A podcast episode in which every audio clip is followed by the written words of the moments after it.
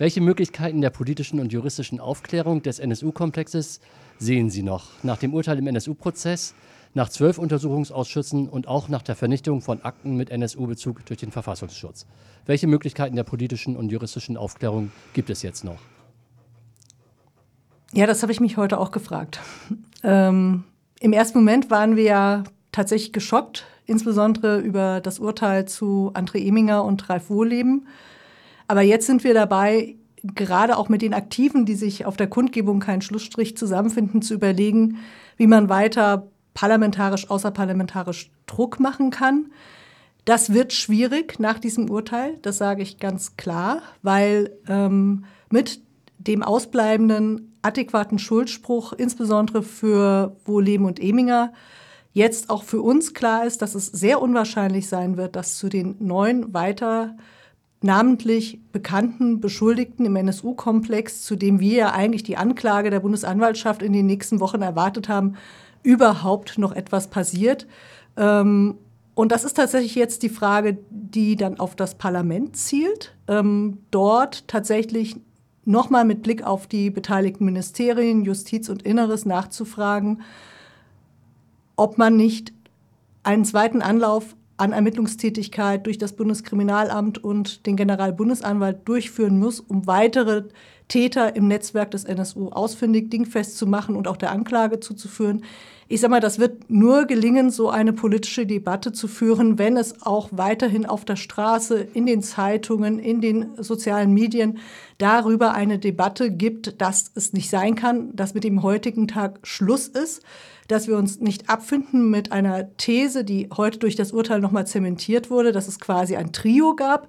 Zwei Täter sind tot, eine wird heute adäquat auch hart verurteilt und der Rest, die da mitgemacht haben, ja, die sind da halt so reingerutscht. Ja, also die haben natürlich dem NSU geholfen, aber ob das absichtsvoll war und das aus fester ähm, neonazistischer Ideologie erfolgte, das war für das Gericht nicht interessant und genau die Gegenthese, die vertreten wir ja.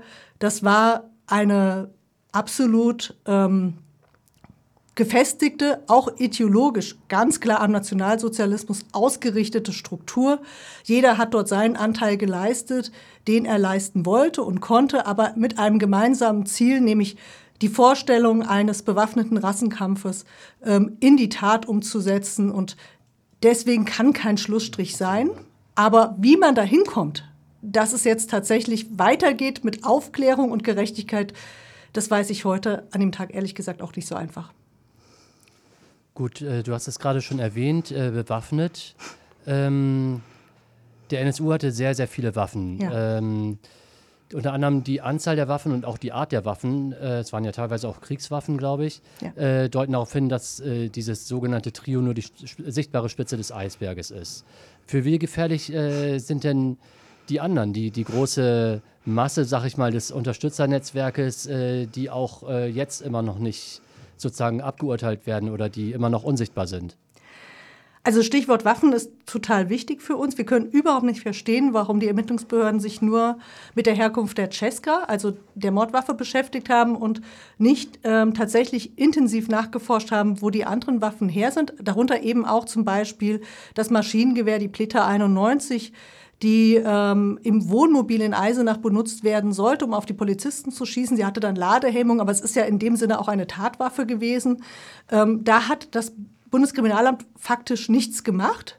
Ähm, mal zu schauen, irgendwie, ob gegebenenfalls diese Nazis, die ganz offenkundig zum Teil aus dem äh, Jugoslawienkrieg stammen, von Nazisöldnern nach Deutschland gebracht wurden, die damals auf Seiten der UCK-Einheit Milizen gekämpft haben und ähnliches mehr. Und darunter waren ja viele bekannte, auch Unterstützer aus dem NSU-Netzwerk, die zum Beispiel im ersten Jugoslawienkrieg, dem Kroatienkrieg im Einsatz waren.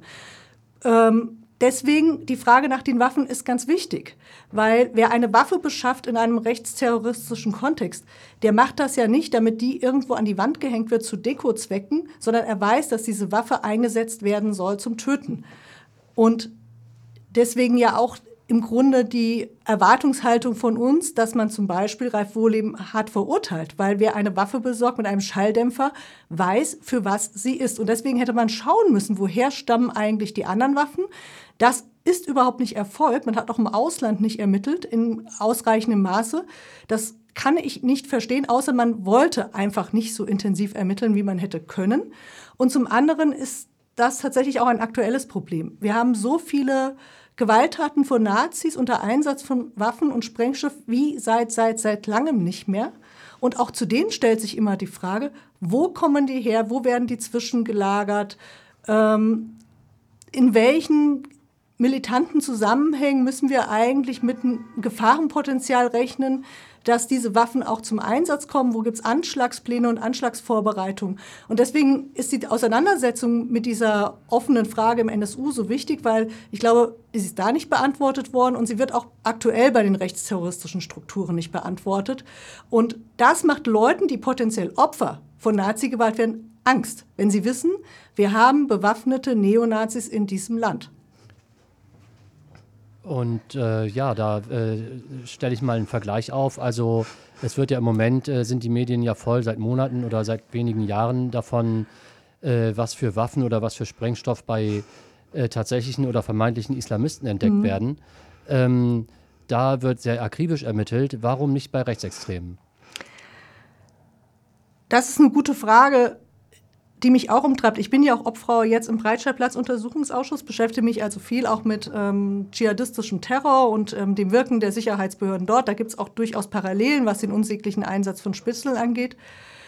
Aber man sieht eben schon, dass dort ähm, der Besitz von ähm, Sprengstoff und Waffen ganz anders ähm, betrachtet wird als bei Neonazis. Bei Neonazis gibt es eine über, jetzt muss man sagen, seit den 90er Jahren, schon Jahrzehnten Entschuldigungsrhetorik, die da lautet, ja klar haben die Waffen, aber das haben die, weil man braucht das, um in der Szene was zu gelten. Die sind halt waffenaffin oder Waffennachen liest man dann gelegentlich. Klar gehen die auch auf Schießübungen, aber das gehört halt unter Nazi-Sein zum guten Ton. Es geht aber keine konkrete Gefahr von diesem Waffenbesitz aus. Das würde man bei Dschihadisten immer anders beantworten. Da würde man immer sagen, wenn die Waffen zu Hause haben, ist klar, die wollten damit einen Anschlag begehen. Ja? Und warum man das Nazis nicht unterstellt, das ist meiner Meinung nach ein grundhaftes Problem der Geschichte der Bundesrepublik, dass es einfach Rechtsterror nicht geben darf, weil Rechtsterror eben auf die unaufgearbeitete Geschichte des Nationalsozialismus immer verweist. Dschihadisten, das ist was Fremdes, das ist was anderes. Da kann ich die Gefährlichkeit gerne zusprechen, aber wenn etwas aus, aus der eigenen Geschichte, aus der eigenen Gesellschaft erwächst, dann hat der Staat offenbar eine Abwehrhaltung zu, anerkennen, dass es eben Fleisch vom Fleische ist. Ähm, und ähm, das werden wir nicht lösen. Das äh, haben wir nicht beim Oktoberfestattentat gelöst. Das lösen wir im Moment nicht beim NSU. Das scheint eine langwierige gesellschafts- und geschichtspolitische Auseinandersetzung zu sein, die wir noch gewinnen müssen. Da fällt ja auch der Fall Franco A. mit rein, genau. der ja letztes Jahr erst entlassen wurde mit dem Hinweis darauf, dass ähm, er zwar die Waffen hatte, den Sprengstoff hatte, alles vorbereitet hatte, aber nichts begangen hat und in dem Sinne ja eigentlich kein Terrorist sei, weil er wollte es nur machen. Wenn ich dazu noch zwei Sätze sagen kann, das ist ein gutes aktuelles Beispiel, dass es genauso weitergeht mit den Fehleinschätzungen. Es gab drei Beschuldigte im Kontext Franco A.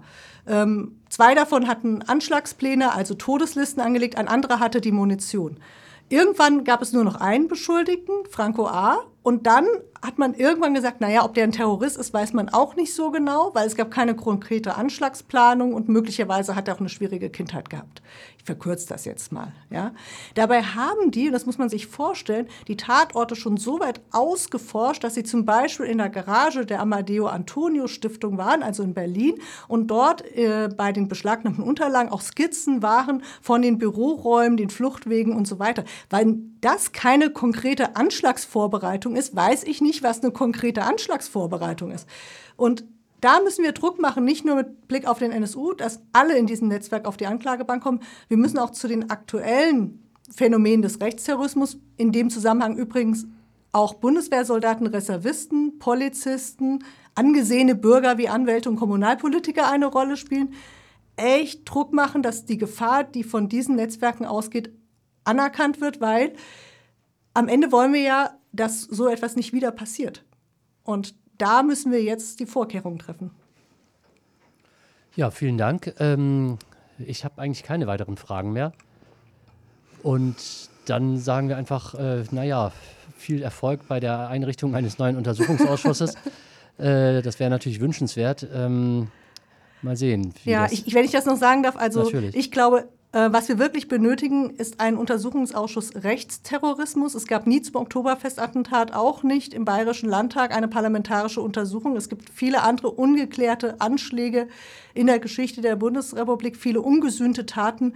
Meine Vorstellung wäre, wenn wir das mal als gesamtes Thema aufrufen, die Rolle des Staates und die Negierung des Rechtsterrorismus.